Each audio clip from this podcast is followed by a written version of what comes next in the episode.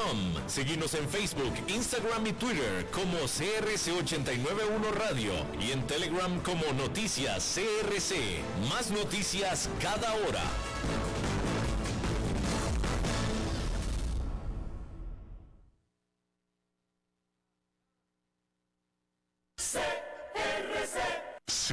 89.1 Radio y Cadena Radial Costarricense no se hacen responsables por las opiniones emitidas en este programa. Transcomer, puesto de bolsa de comercio, presenta a las 5 con Alberto Padilla.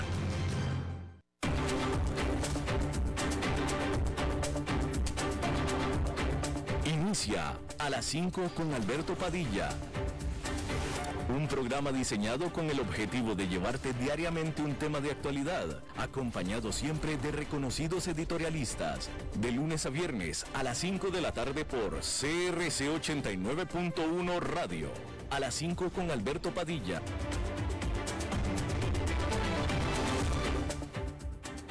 Hola, ¿qué tal? Saludos, bienvenidos a esta emisión de A las 5 con su servidor Alberto Padilla. Muchísimas gracias por estarnos acompañando.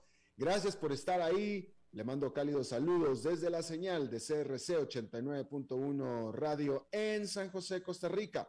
Desde donde estamos transmitiendo hasta el punto, en el tiempo y en el espacio en el que usted nos está escuchando, porque estamos saliendo en diferentes vías, por ejemplo, en Facebook Live, en la página de este programa a las 5 con Alberto Padilla. Estamos también disponibles en podcast, en las principales plataformas para ello, Spotify, Apple Podcast, Google Podcast y otras cinco importantes más. Estamos también disponibles en la página de YouTube de este programa, de a las 5 con Alberto Padilla. Y aquí en Costa Rica, este programa que sale en vivo en este momento a las 5 de la tarde, se repite todos los días a las 10 de la noche aquí en CRC 89.1 Radio. En esta ocasión, tratando de controlar los incontrolables. Al otro lado de los cristales, el señor Pancho Lyon, es decir, Francisco León, y la producción general de este programa desde Bogotá, Colombia, a cargo del señor Mauricio Sandoval. Y vamos a comenzar hablando acerca de los mercados, de lo mal que están, específicamente el Nasdaq Composite, donde allá en Nueva York otra caída más generalizada pero con particular cizaña, o saña, mejor dicho, con particular saña con el Nasdaq Composite, es decir, con las acciones tecnológicas, este indicador de las principales tecnológicas cayó en esta ocasión 1,30% allá en Nueva York, mientras que el Dow Jones perdió 0,89%, el Standard Poor's 500 con una caída de 1,10%. Ya en la jornada del miércoles, que también había sido perdedora, pero ya con la pérdida del miércoles, el índice Nasdaq Composite había entrado ya a territorio o a lo que se le conoce como una corrección. Una corrección es cuando el indicador cae 10% desde su nivel máximo, último que en este caso fue en noviembre. De tal manera que desde noviembre a la fecha ya cumplió 10% al miércoles. Con la pérdida de hoy ya es 11%.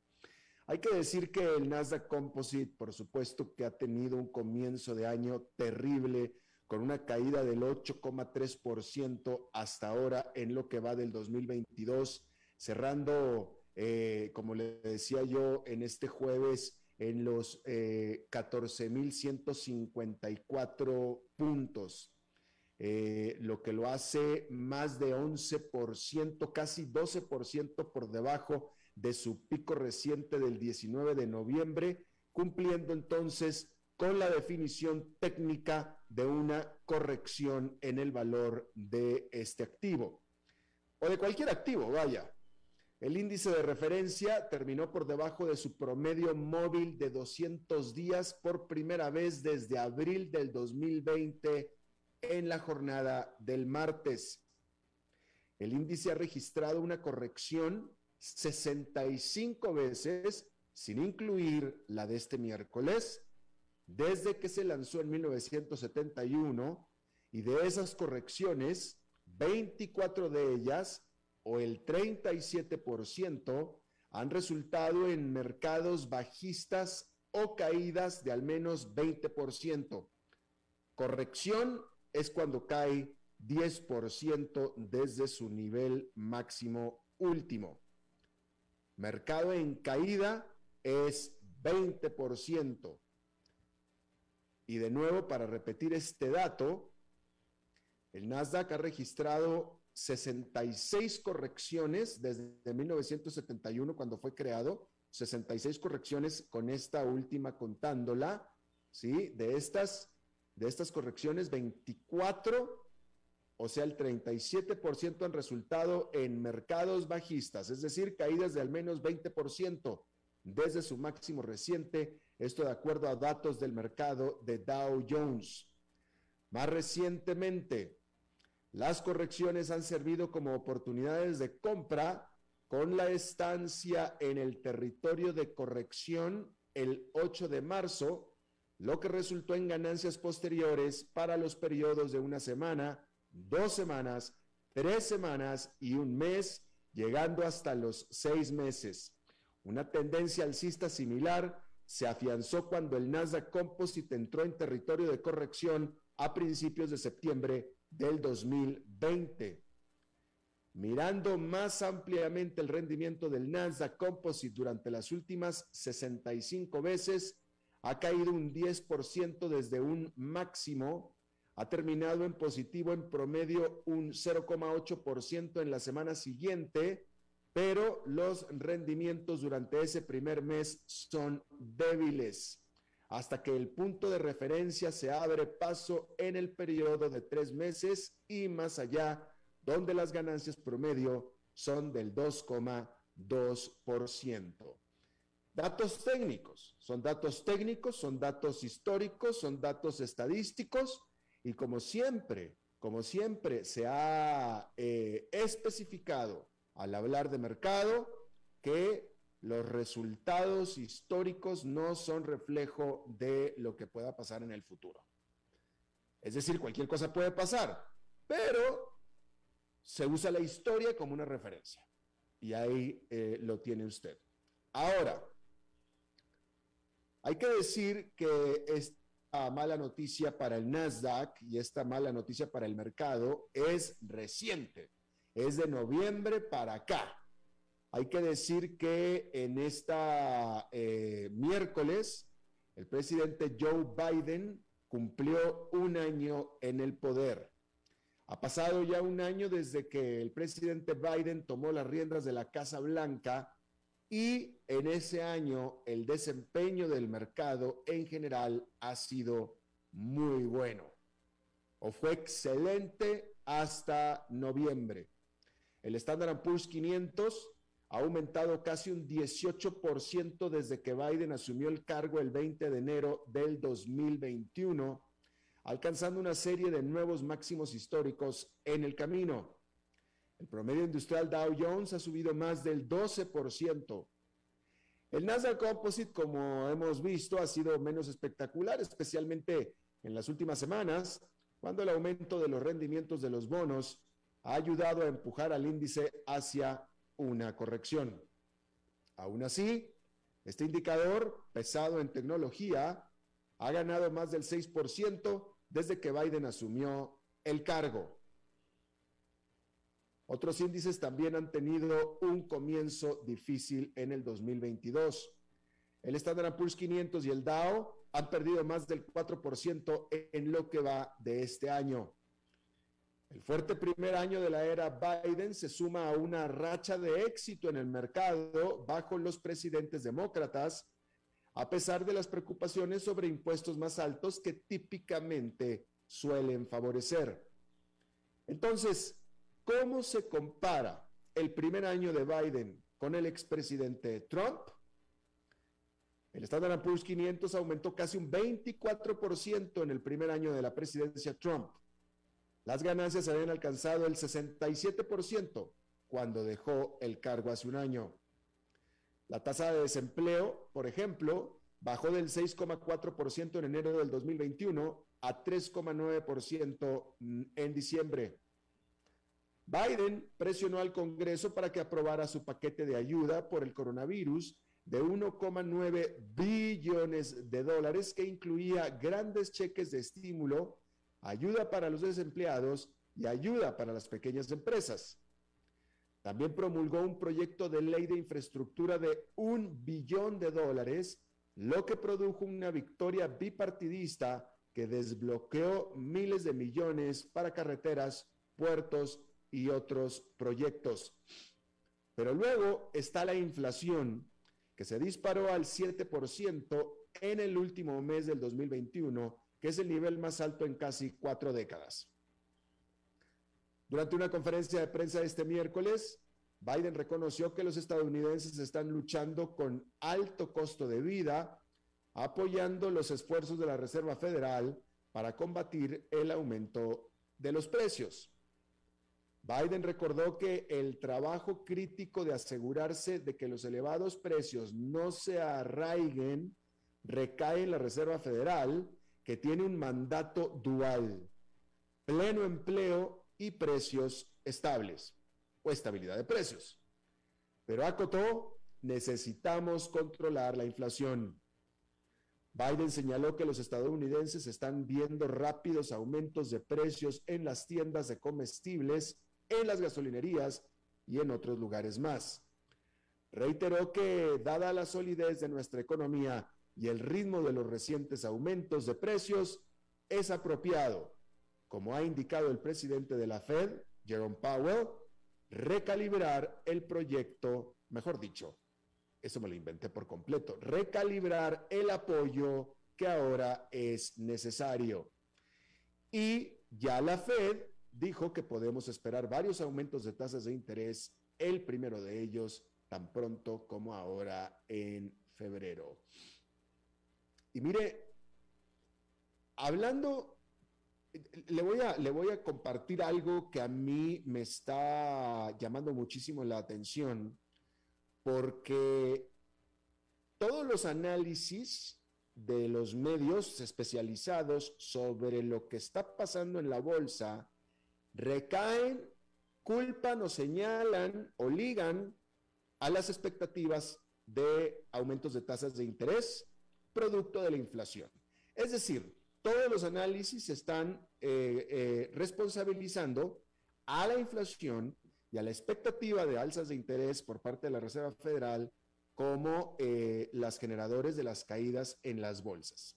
Y estoy seguro que así deberá ser, porque así es como lo dicen. Pero lo que me llama la atención es, eso es en cuanto a la prensa especializada, la prensa financiera. Por otro lado, la prensa tradicional o los medios tradicionales de información tradicional están totalmente enfocados en el conflicto que existe en Rusia y Ucrania y por tanto la OTAN, que por tanto incluye Europa y a Estados Unidos. Que por lo que yo estoy leyendo es un macro conflicto. Estamos hablando de que Rusia va a invadir Ucrania. Eso es una gran, tremenda y espantosa, terrorífica noticia. ¿Sí? Y hasta ahora, y esa es la parte que me llama la atención, ningún medio especializado ha ligado o ha siquiera se ha puesto a, decir o a pensar cuál será el efecto sobre los mercados de una invasión de Rusia con Ucrania, la cual ya se da por descontada. ¿Sí? Porque a mí no me queda claro que los inversionistas la estén dando por descontada. O sea, porque de nuevo, que Rusia invada Ucrania, por más que el presidente Joe Biden ya dijo que él cree que así va a ser, pero los efectos y las ramificaciones son insospechadas. O sea, no nada más es de que Rusia vaya a invadir Ucrania y se acabó. No, va a haber ramificaciones tremendas que no sabemos qué implicaciones van a tener. Y en estos momentos en que especialmente ya de por sí el mercado está nervioso, me llama la atención y me sorprende en estos 30 años que llevo de carrera de periodismo financiero que los medios no se estén enfocando en eso. Este medio sí, yo sí, yo por eso se lo estoy diciendo. Porque, o sea, de que va a ser una determinante importante a la negativa, lo va a hacer. Porque no puede ser bueno para la macroeconomía del mundo y para los nervios de los inversionistas que Rusia invada Ucrania. Este, a menos, a menos de que lo que también estén dando por descontado, aparte de que Rusia va a invadir Ucrania, es que nadie va a hacer absolutamente nada. Y pudiera ser eso lo que está pasando, que el mercado está descontando que sí, claro, van a invadir, pero nadie va a pasar, nadie va a decir nada, no va a pasar absolutamente nada y todo va a seguir como normal. Bueno, porque en este punto, digamos que lo que va a hacer la diferencia en esa invasión va a ser la respuesta de la OTAN. ¿Sí? Porque hasta ahora, de nuevo, pareciera que todo indica que Rusia invade. Ok, y después, solamente hay dos escenarios. Que nadie haga absolutamente nada y que Ucrania pase a ser parte de Rusia y todo el mundo queda igual después, con lo cual no hay incertidumbre. Y en este punto, en realidad, la incertidumbre sería cuál, va a ser la respuesta de la Unión Europea y de, y de Estados Unidos, es decir, de la OTAN. Que han jurado que va a haber respuesta. El presidente Joe Biden dijo en su conferencia de prensa del miércoles que, estado, que Rusia pagaría y pagaría en gran forma. Bueno, pues eso para mí, desde mi punto de vista, es suficiente para causar nerviosismo. Y sin embargo, si es que lo ha causado, los medios no lo han reflejado. Y esa es la parte que a mí me extraña. Porque de nuevo, todo este nerviosismo, todas estas caídas se le atribuyen a la inflación, no a Ucrania. Y yo digo que eventualmente esos nerviosismos van a alcanzar la realidad. Y va a haber mucho más efecto de lo que hasta ahora se está viendo o reconociendo. De acuerdo a mis canas que ya peino desde hace tiempo, es decir, a mi experiencia. Pero bueno, vamos a ver. Bueno, hay que decir que China sigue recortando sus tasas de interés mientras las autoridades intensifican sus esfuerzos para evitar una fuerte desaceleración económica. Este jueves, el Banco Popular de China, que es el Banco Central, recortó su tasa preferencial de préstamos a un año en 10 puntos básicos a 3,7%, que es el segundo recorte de la tasa en un mes. El Banco Central también recortó su tasa preferencial de préstamos a cinco años en cinco puntos básicos a 4,6%, que es el primer recorte a esta tasa desde abril del 2020. La tasa preferencial de préstamos de China es la tasa a la que los bancos comerciales prestan a sus mejores clientes y sirve como tasa de referencia para otros préstamos. El de cinco años, por su parte, suele eh, ser de referencia para las hipotecas. La decisión del Banco Central de reducir ambas tasas es la última de una serie de medidas que China ha tomado para relajar la política monetaria mientras las autoridades enfrentan una caída cada vez más profunda en el mercado inmobiliario y una desaceleración del crecimiento económico. El PIB de China, el Producto Interno Bruto, se expandió un 8,1% en el 2021, pero el ritmo se desplomó durante el último trimestre.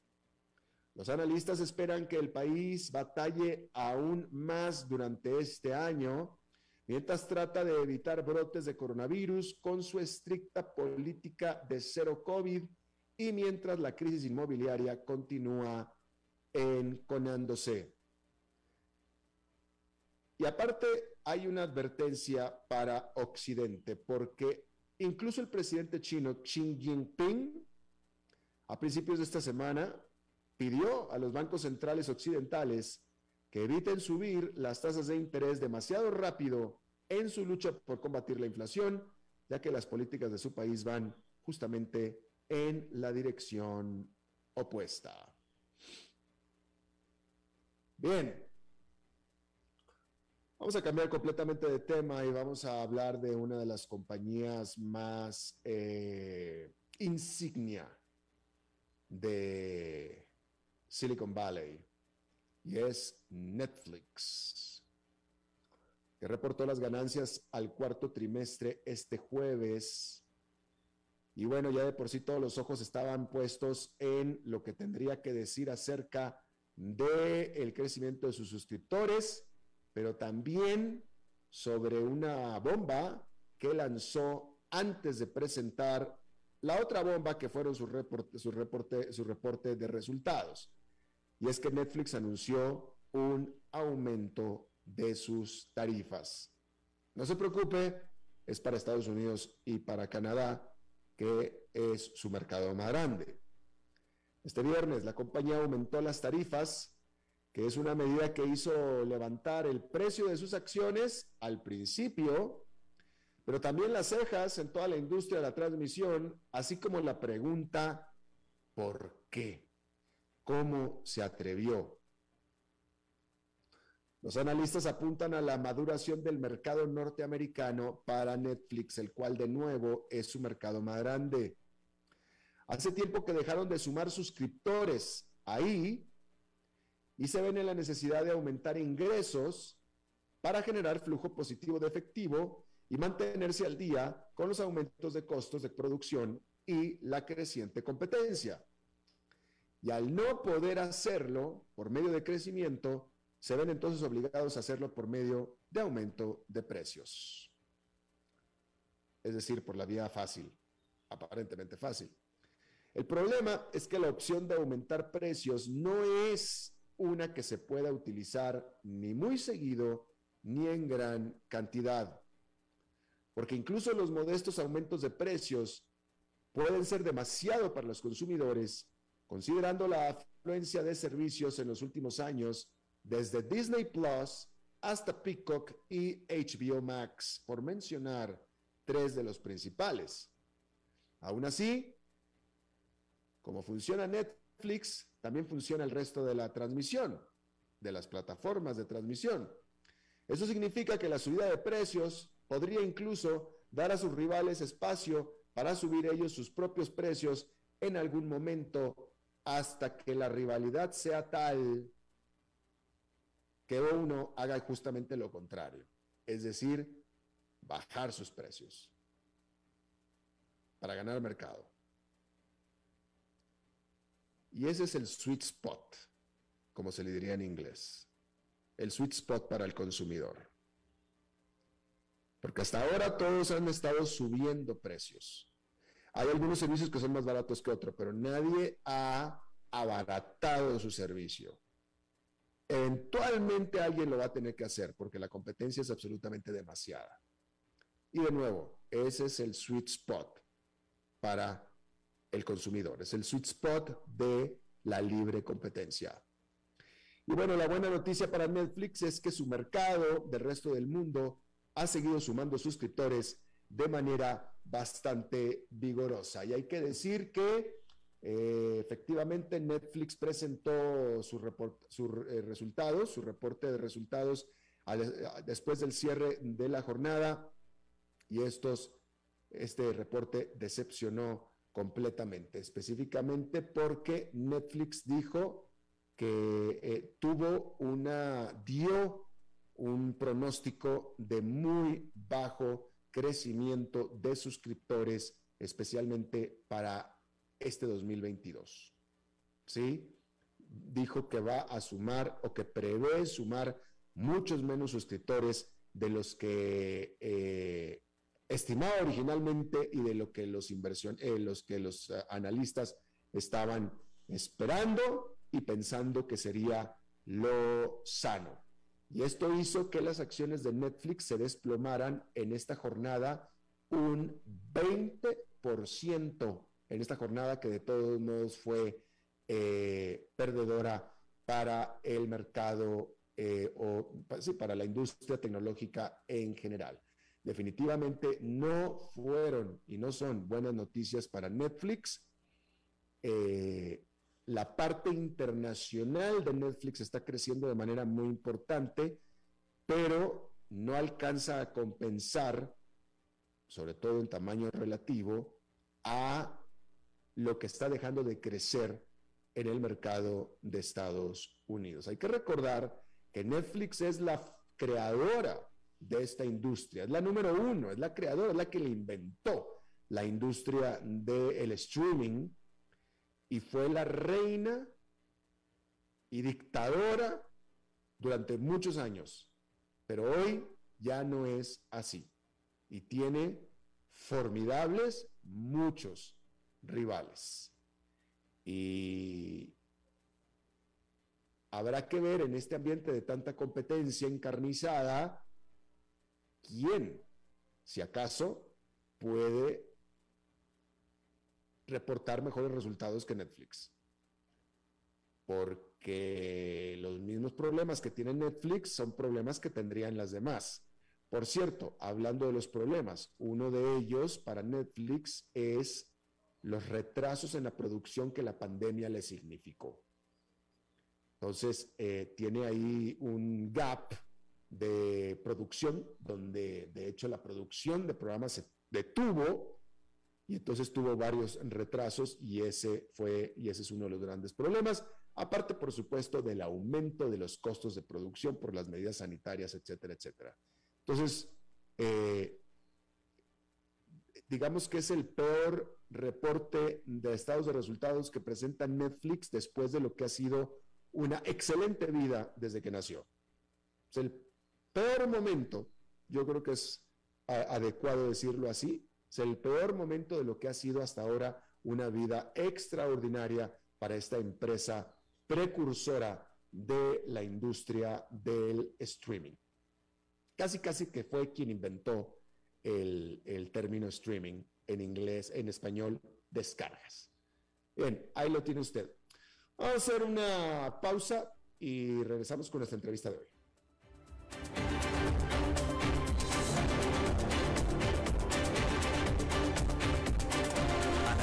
Con Alberto Padilla, por CRC 89.1 Radio. ¿Sabía usted que Transcomer es el puesto de bolsa de comercio más grande de Costa Rica, con 19 años en el mercado y miles de clientes? Cuentan con asesores y corredores expertos que saben de lo que hablan y ofrecen productos de inversión seguros y modernos, hechos a la medida. Pero sobre todo, al invertir en Transcomer, usted invierte en la única bolsa vigilada por el Banco Central. Y en un mundo sobrecargado de información, usted debe de estar con los mejores. Transcomer, puesto de bolsa de comercio. Construyamos juntos su futuro. Somos expertos en eso. Desde los verdes bosques de nuestra montaña nos llega agua Cerros de la Riva, agua fresca de manantial que te permitirá vivir en equilibrio, proteger tu salud y la de tu familia, libre de sustancias químicas, envasada sin alterar su naturaleza a 2.000 metros de altura. Agua Cerros de la Riva, naturalmente neutral. Búscanos como cerrosdelarriba.gmail.com. Llámanos al 8374 3229. Cerros de la Riva, Live Spring Water.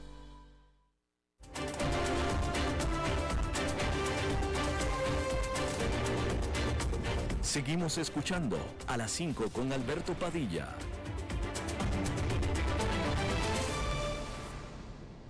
Bueno, muchísimas gracias por estar con nosotros. Eh, a principios de esta semana, el lunes tuvo que haber sido cuando le informé acerca del informe de la CEPAL que entregó el jueves de la semana pasada, este balance preliminar de las economías de América Latina y el Caribe 2021. Básicamente, eh, la perspectiva de la CEPAL para la región durante este 2022. Y la perspectiva es, es vaya, es eh, tan sencilla como terrible. América Latina y el Caribe crecerán solamente este año 2,1%. Solamente 2,1% después de haber crecido en el 2022, en el 2021, que no crecieron, sino más bien rebotaron un 6%. Que ya de por sí 6% no es suficiente en sí, un 2,1% absolutamente mucho menos para nada. No sé si esté de acuerdo conmigo, no creo que vaya a utilizar esos términos, pero para eso estoy yo. Yo le agradezco muchísimo que esté con nosotros desde Santiago de Chile. Noel Pérez Benítez, él es coordinador de la Unidad de Estudios de la Dinámica y Coyuntura del Empleo de la CEPAL. Noel, muchísimas gracias por estar con nosotros. Alberto, buenas tardes. Es un gusto estar contigo y con tu auditorio. Gracias. Eh, ponos, un poquito en perspectiva este, esta, eh, déjame te lo pregunto de esta manera. Este 2,1% que ustedes prevén que Latinoamérica y el Caribe crezcan en el 2022 es, pregunta, más o menos lo mismo que venía creciendo antes de la pandemia o es incluso hasta peor? Pues, aunque parezca difícil de creer, es mejor que el promedio que tuvimos los seis años previos de la pandemia. Entre 2014 y 2019, la región creció solamente 0.3%. En 2022, eh, nuestra proyección de crecimiento para la región es de 2.1%. En ese sentido, sería mejor que ese promedio que tenemos. Sin embargo, es un nivel bajo para los requerimientos de desarrollo que tenemos en la región. Y lo que está reflejando es precisamente eh, el efecto de lo que comentabas. En 2020 tuvimos un rebote estadístico, eh, pocas economías lograron recuperar el nivel eh, de, actividad económica que tuvieron previo a la pandemia. Y ese 6.2% de 2021 es, es el reflejo de, ese rebote. Ahora en 2022 eh, partimos de una base de crecimiento más alto, un nivel más alto tras ese rebote, y entonces se va a ver una desaceleración. Y aquí están en juego distintos factores en la región. Primero que nada, como decía, venimos de, una, de un nivel más alto de crecimiento en 2021. Eso hace que, que aunque sigamos creciendo, sea una, a menor magnitud. Eh, segundo, la región va a enfrentar un contexto, un entorno externo menos favorable que en 2021, eh, con menor crecimiento a nivel global. Eh, los principales socios comerciales de la región van a crecer menos que en 2021, tanto Estados Unidos como China. El comercio también, aunque va a crecer, se va a desacelerar. Eh, y bueno, hay muchos riesgos externos que, que, están afectando la dinámica de crecimiento. Y a nivel interno, también la, la demanda interna eh, se va a recuperar, pero pues no lo suficiente para tener un, impulso tan fuerte como el que tuvimos eh, en 2021. Fíjate, fíjate lo que tú dijiste. Tú dijiste hay muchos riesgos externos. Y esto me lleva a reflexionar que en América Latina estamos claramente desde hace tiempo, eh, única y exclusivamente, eh, supeditados, sujetos a lo que pase afuera, porque ya con, lo de adentro no podemos contar. Sea, yo adentro no nos no podemos contar, no sirve, no, no, no, no podemos hacer nada con lo de adentro, estamos expensas de lo que suceda afuera. Por eso hablamos, son tan importantes los riesgos externos. Es correcto. Digamos, a nivel regional, eh, pues eh, eh, esto es como si fuera un avión que tiene dos motores por un lado el motor del crecimiento interno y por otro el motor del crecimiento externo. Como dices, el crecimiento interno eh, ha estado estancado en, los últimos años, no ha sido suficiente para reactivar la economía. Entonces, en las décadas. En las últimas décadas, correcto. El motor externo ha, sido, eh, eh, digamos, el factor que ha hecho una diferencia para que la región pueda crecer. Las exportaciones eh, dependiendo de los países de la región, algunos más enfocados en materias primas, algunos otros países enfocados más en, manufacturas eh, y en servicios. Entonces, eso es lo que ha hecho la diferencia eh, en los últimos años. ¿Y cuáles son las propuestas de la CEPAL en este informe? yo creo que es fácil identificar los problemas. ¿Cuáles son las propuestas? Pues, mira, son venimos analizando este problema eh, desde hace tiempo. Muchos de los problemas que tenemos en la región son históricos, eh, pero bueno, tomando en cuenta el contexto eh, de la pandemia, son, son distintas las, las propuestas. Por, un lado, creemos que, que es muy importante, primero que nada, generar condiciones macroeconómicas que permitan mantener una recuperación de la economía en la pospandemia y no solo de la economía, sino también de las condiciones sociales, eh, porque la pandemia afectó muchísimo las condiciones sociales de las personas eh, de la región. Aumentó la pobreza, aumentó la desigualdad, la informalidad, el desempleo. ¿no? Dentro de las políticas que estamos proponiendo es, por un lado, eh, seguir impulsando el crecimiento de la región a través de políticas productivas, eh, laborales, y esto va muy de la mano con políticas macroeconómicas que se puedan coordinar, tanto desde el lado monetario como desde el lado fiscal, para poder dar ese, ese eh, impulso a la economía.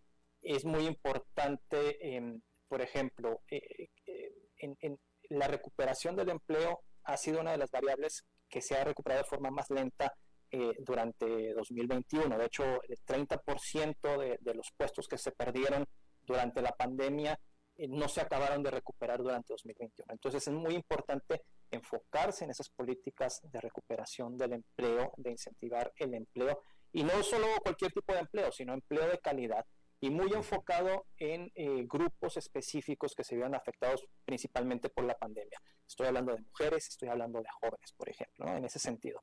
Eh, por el lado monetario, es, eh, las condiciones están volviendo más complejas y aunque en, muchos países de la región la inflación está subiendo, ahí nuestra propuesta es que los bancos centrales aprovechen la caja de herramientas que tienen de política monetaria y no nada más enfocarse en la tasa, eh, en la tasa de interés como la única variable para tratar de frenar la inflación.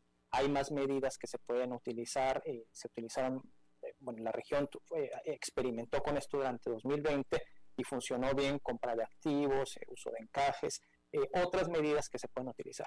Por el lado fiscal, ahí tenemos una recomendación también muy, muy importante. Por un lado, la necesidad de mantener una política de gasto público que permita fomentar la actividad económica, que permita sobre todo impulsar la inversión. La región tiene niveles de inversión muy bajos si se nos comparamos contra otras regiones del mundo. Alrededor de la inversión total representa alrededor de 19% del Producto Interno Bruto. Eh, y este nivel es más bajo que, que otras regiones a nivel global, pero también es un nivel similar al que tuvimos en la región en la década de 1990. Entonces estamos hablando que después de 30 años estamos en niveles similares de inversión, ¿no? Entonces, para eso también la importancia de poder orientar el gasto público de forma estratégica hacia la inversión pública y que la inversión pública pueda aprovecharse como un atractivo de la inversión privada y pueda incentivar la inversión privada en sectores estratégicos, eh, tomando en cuenta la importancia de la transición energética, eh, la sostenibilidad ambiental y también, em, sobre todo, eh, en sectores que sean intensivos en empleo. Y por otro lado, continuar con la, tarea que llevamos haciendo durante muchos años en la región, que es la de cerrar brechas sociales. Y en este sentido, eh, dado el incremento de la pobreza y la desigualdad eh, con la crisis, pues es importante seguirse enfocando en el fortalecimiento de las redes de protección social que tenemos en la región, de los sistemas de educación, de los sistemas de salud, que fue una, eh, fue una carencia muy clara que quedó en evidencia durante la pandemia. y para todo esto, nuestra propuesta es hacerlo en un marco de sostenibilidad fiscal. ¿Qué implica esto? Implica que tenemos que fortalecer la capacidad recaudatoria de los países de la región en dos sentidos. No solamente en fortalecer los niveles de recaudación, nuestros niveles de recaudación son bajos a nivel global. Si nos comparamos con los países de la OECD, nosotros recaudamos cerca de 23 puntos del PIB eh, en, recaudación tributaria, mientras que en la OECD es eh, cercano al 34%. Hay una gran diferencia, ¿sí? Pero también en la composición, y esto implica pensar en las estructuras tributarias que tenemos en la región que están muy sesgadas hacia impuestos eh, eh, indirectos, como, los como el IVA, como los impuestos a las ventas, a las ventas que son regresivos y entonces tienen un, un efecto donde restan capacidad redistributiva dentro de la política fiscal. Esa, a grandes rasgos, son nuestras propuestas que estamos planteando en el balance preliminar.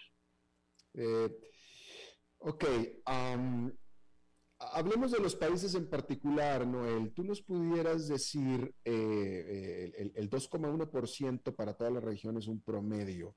¿Nos pudieras decir cuáles son los 3, 4, 5 países que más van a crecer, esperan ustedes en el 2022? Y cuáles son, empecemos con los que van a crecer negativamente, si es que los hay.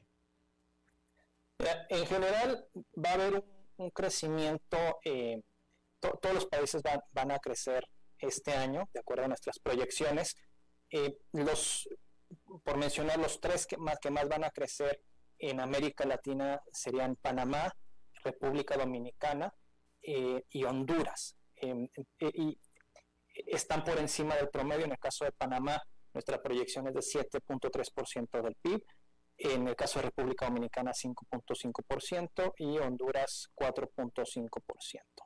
Eh, en el Caribe esperamos un crecimiento más alto que esto, el promedio para el Caribe eh, lo vemos en 6.1%, eh, pero bueno, dentro del promedio, ser economías más chicas tienen un peso menor dentro de la ponderación que hacemos del 2.1% que mencionabas.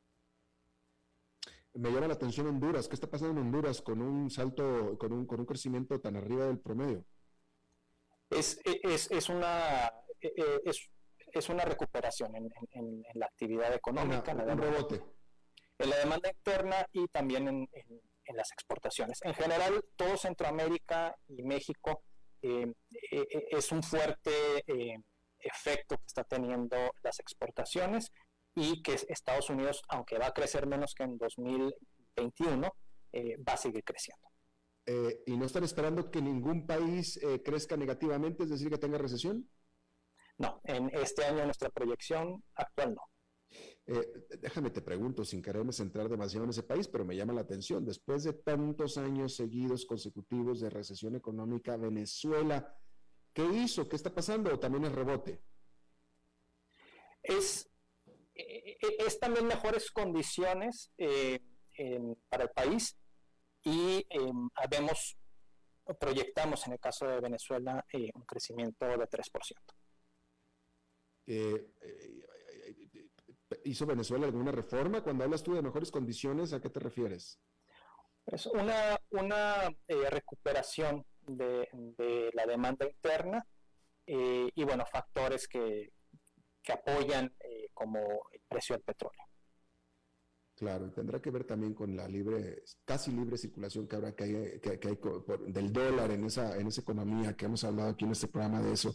Pero, eh, eh Noel, eh, una reflexión de tu parte, este, em, como tú bien, como estábamos diciendo más al principio de esta entrevista, eh, Latinoamérica lleva estancada ya mucho tiempo.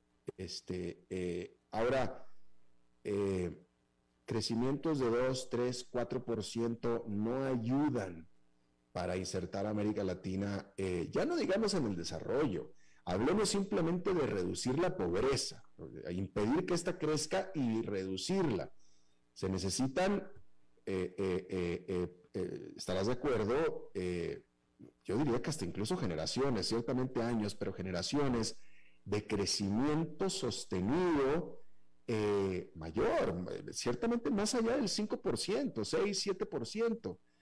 Pero para que eso fuera posible, Noel, se necesitan unas tremendísimas reformas encaminadas hacia lo que tú estás planteando hace un momento, pero se necesitan reformas importantes, fuertes, eh, eh, decididas, que no parece que esté eh, América Latina en este momento eh, encaminado hacia eso. Así es que en mi, la perspectiva no parece nada buena. Es una reflexión que estoy haciendo contigo. No sé eh, si estás de acuerdo y cuáles son tus comentarios.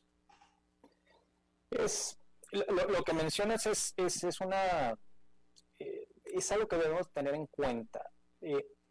venimos de años de bajo crecimiento, como te decía, de 2019 de 2014 a 2019 crecimos eh, a nivel regional 0.3%, que fue muy bajo. Previo a eso, los años de alto crecimiento que tuvimos a mediados de la década del 2000 y principios de la década del 2010, pues se debió al, boom de los commodities, a, lo que hablábamos hace rato, ese motor externo que nos logró eh, impulsar también eh, a nivel económico en la región eh, pero bueno, ese boom se acabó. Entonces, hacia adelante, esta reflexión que haces es muy importante. Y tomando en cuenta no solo la historia y, los rezagos que tenemos, sino que el punto de partida en la pospandemia es un punto de partida mucho menos favorable, porque como mencionabas, empeoraron todos los indicadores de pobreza, de desigualdad, las carencias sociales eh, que quedaron, que quedaron sin atenderse durante eh, la pandemia y hacia adelante son las tres eh, que tenemos. esto implica reformas muy importantes y son, son reformas estructurales que eh, debemos de, tomar en cuenta en la región.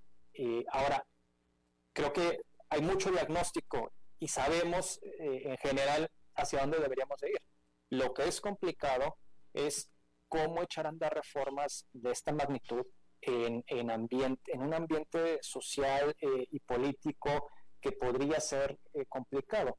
Y aquí la clave, creemos, es empezar a generar pactos sociales eh, que vayan de la mano con pactos fiscales y con pactos económicos. A final de cuentas, sin, sin lograr un, no estoy hablando de un consenso, pero sí de, de una fuerte eh, apoyo social y político, estas reformas que mencionamos, pues va a ser muy difícil de llevarlas a cabo.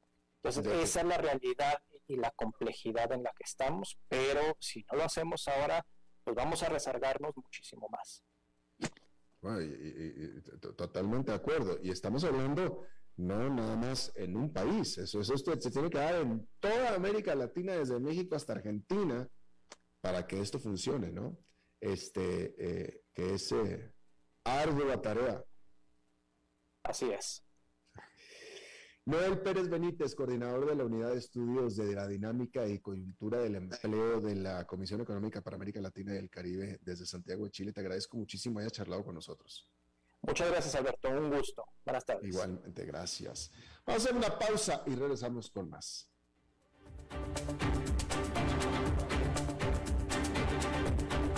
A las 5 con Alberto Padilla, por CRC 89.1 Radio.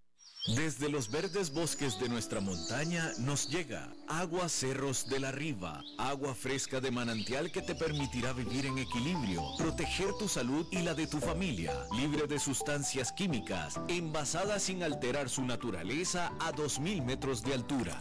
Agua Cerros de la Riva, naturalmente neutral. Búscanos como cerrosdelarriba.gmail.com Llámanos al 8374-3229. Cerros de la Riva, Live Spring Water.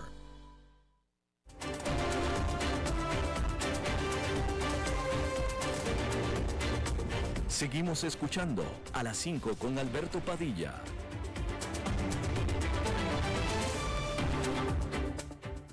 Bueno, veníamos hablando de temas densos, pesados, pesimistas y pues vamos a continuar con temas incluso más densos, pesados y pesimistas.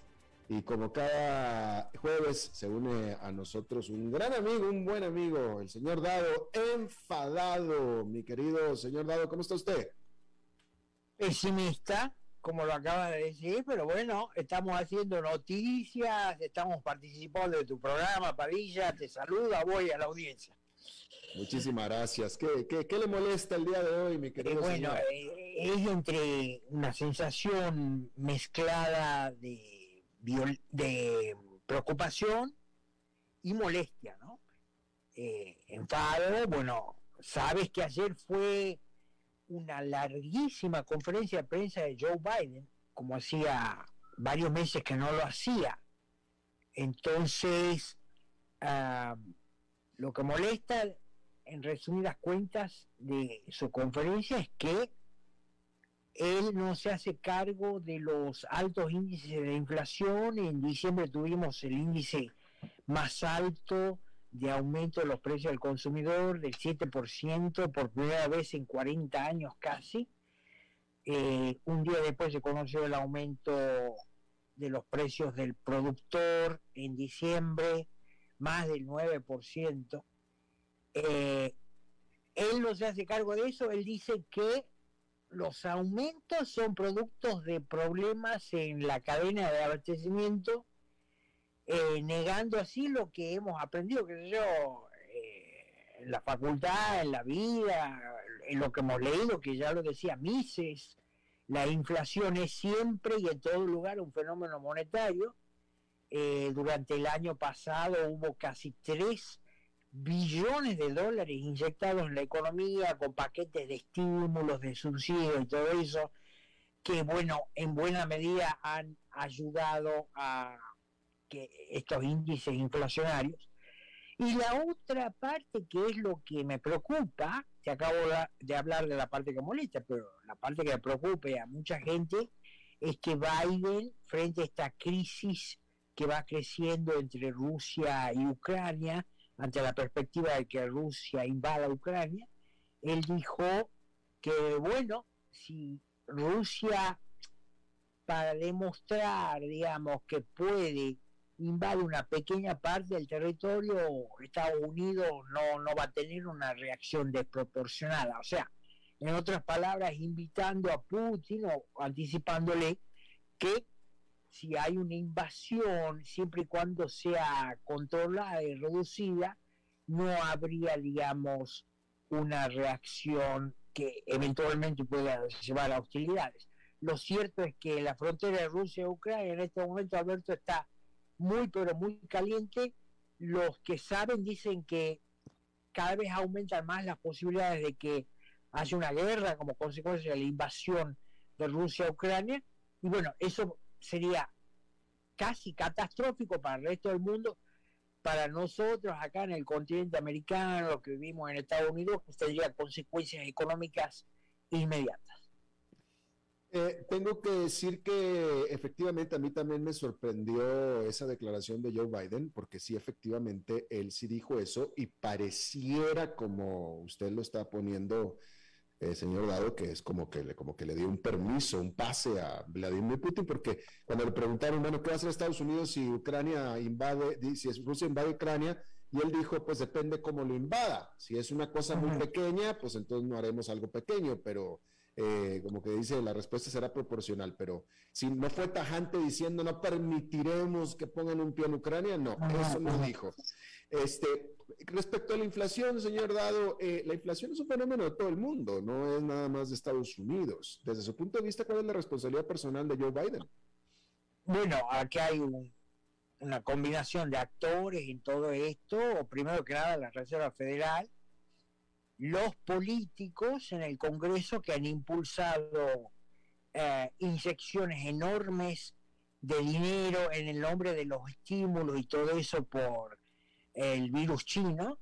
Eh, te vuelvo a decir, casi 3 billones de dólares desde el anteaño pasado que se están inyectando en Estados Unidos. Hay cifras que yo he leído que dice que el 20 o 30% de la moneda que está circulando en Estados Unidos se ha creado solamente entre el 2020 y 2021. Entonces, bueno, estamos evidentemente ante un fenómeno monetario, por lo menos acá en Estados Unidos, eh, causado por la primitiva reacción de, de los gobiernos, ¿no? En este caso en Estados Unidos, que ellos cerraron negocios, eh, precipitaron despidos porque habían cerrado los negocios y luego con el tema de las vacunas obligatorias, que mucha gente fue despedida, se fue dando una cadena que evidentemente le echó más gasolina a las llamas, al fuego. Entonces, hay, te reitero, hay una combinación eh, de factores acá y de actores y Biden, bueno, sería la frutilla de la torta porque él está totalmente de acuerdo con estas políticas expansionistas. Ayer en la conferencia de prensa le ha dicho que su programa de Build Back Better, que significa ingresar más billones de dólares a la economía, en realidad no va a aumentar la inflación, lo dijo él, va a bajar la inflación, una cosa que, que nadie le cree, ¿no? Oiga, señor Dado, eh, cambiando de tema completamente, le quería compartir que aquí estoy en casa confinado con COVID-19. Este, ¿cómo ve usted? Eh, bueno, ¿no estabas vacunado vos? Sí, sí, sí, y afortunadamente tuve a bien ponerme el refuerzo este 24 de diciembre, hace tres semanas, y justo me dio ahora el coronavirus y fue bastante leve, lo cual yo lo atribuyo precisamente a haberme puesto el refuerzo, señor Dado. ¿Se parece a una gripa? En mi caso, que me puse el refuerzo, sí, pero me pongo a pensar que si no me hubiera puesto ese refuerzo, me hubiera tardado más, hubiera sido mucho peor. Pero sí, en mi caso sí fue una gripa, sí. Pero hay gente, hay gente vacunada que le ha ido mucho peor, hay gente vacunada que no le ha pasado nada, ¿va?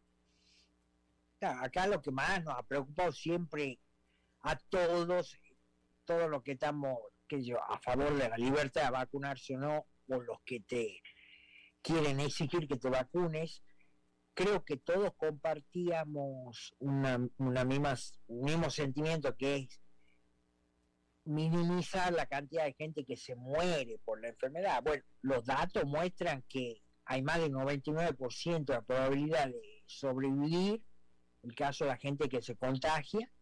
Y bueno, la semana pasada los CDC acá dijeron que de los 750 mil muertos que hubo en Estados Unidos, eh, más del 75% murieron con COVID.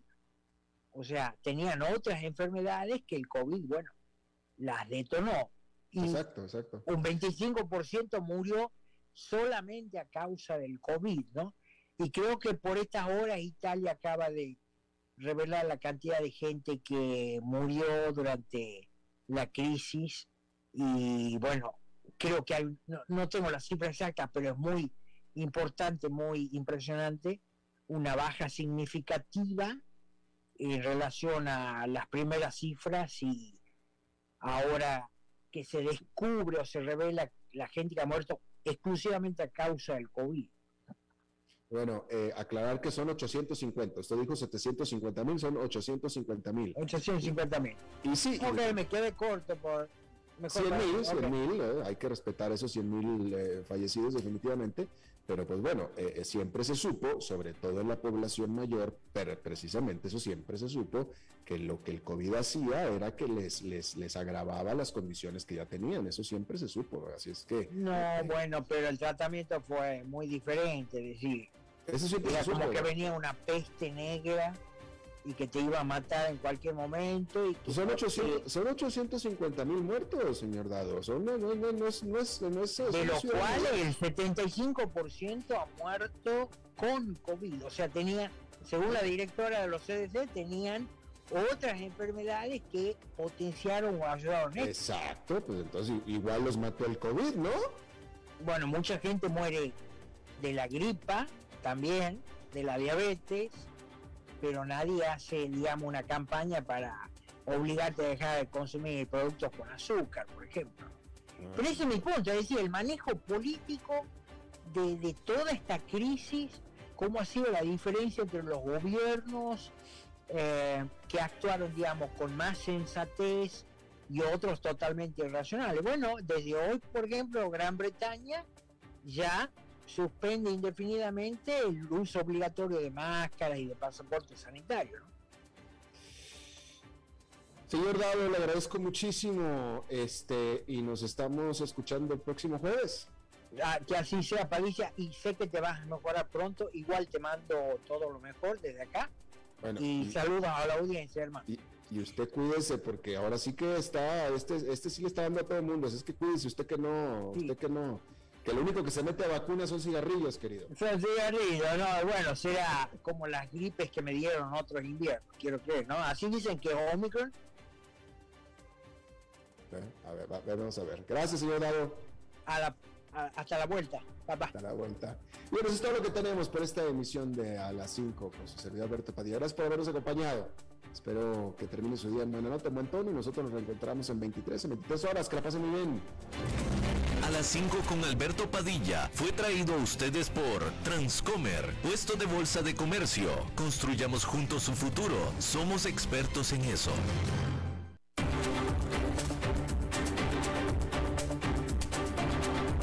Concluye a las 5 con Alberto Padilla. Un programa diseñado con el objetivo de llevarte diariamente un tema de actualidad, acompañado siempre de reconocidos editorialistas, de lunes a viernes a las 5 de la tarde por CRC 89.1 Radio, a las 5 con Alberto Padilla.